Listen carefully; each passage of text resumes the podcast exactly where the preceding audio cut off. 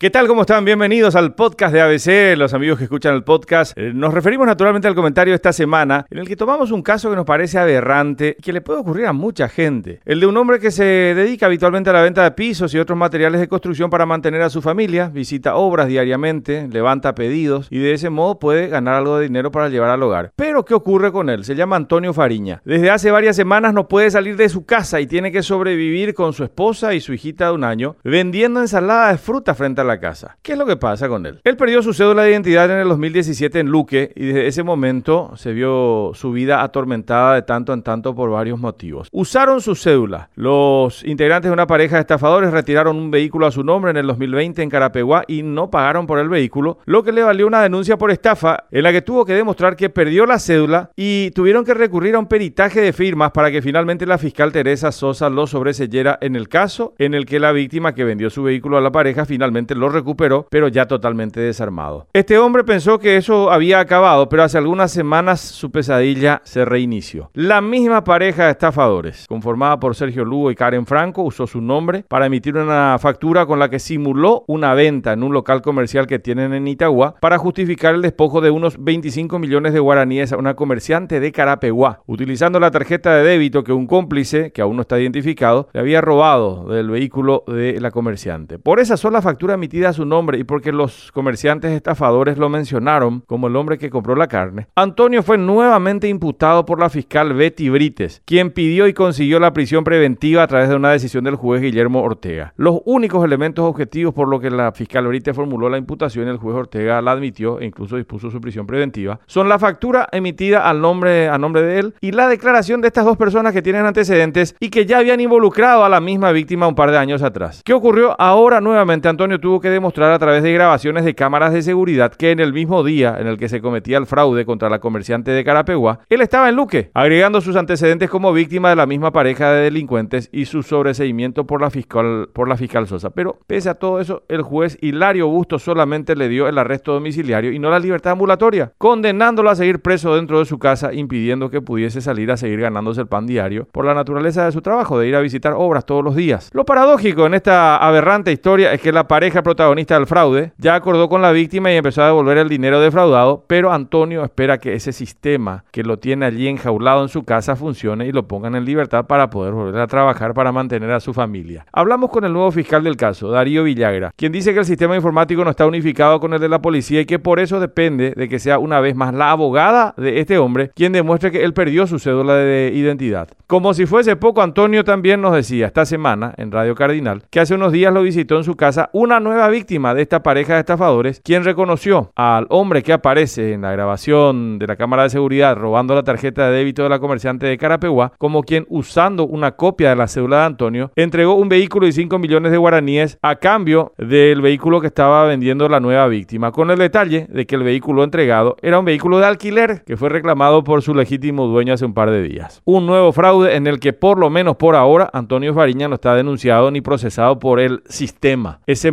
maldito entramado institucional de culpas y responsabilidades e inacciones compartidas que arroja como resultado, en este caso, en nuestro país, una nueva y aberrante historia. Hasta la próxima semana.